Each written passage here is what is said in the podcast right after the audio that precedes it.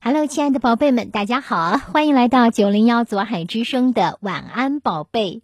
亲子阅读是阅读的最美姿态之一，书香近万家，阅读你我他。这一活动呀，是由我们和福州市妇女联合会、福建新华发行集团福州分公司共同举办的线上亲子阅读活动。我们将通过电台节目呢，来展播亲子共同阅读的作品。今天我们的节目中将来分享的是谢宁宁和妈妈共同朗读的作品。书香近万家，阅读你我他。大家好，我是福建省。福州市鼓楼第二中心小学五年级的谢宁宁，今天由我和妈妈共同为大家分享郭沫若的《白鹭》。《白鹭》是一首精巧的诗，色素的配合，身段的大小，一切都很适宜。白鹤太大而些生硬。即使如粉红的朱鹭或灰色的苍鹭，也觉得大了一些，而且太不寻常了。然而白鹭却因为它的常见，而被人忘却了它的美。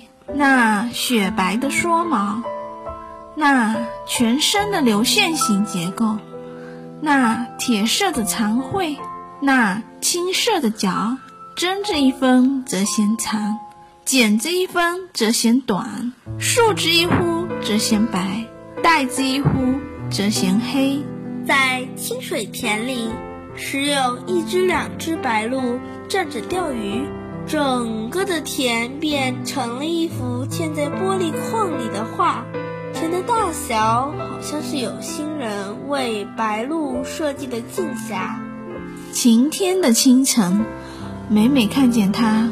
孤独地站立于小树的绝顶，看来像是不安稳，而它却很悠然。这是别的鸟很难表现的一种嗜好。人们说它是在望哨，可它真是在望哨吗？黄昏的空中。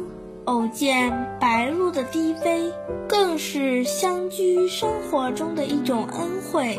那是清晨的形象化，而且具有生命了。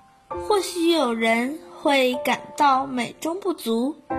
白鹭不会唱歌，但是白鹭本身不就是一首很优美的歌吗？不，歌未免太铿锵了。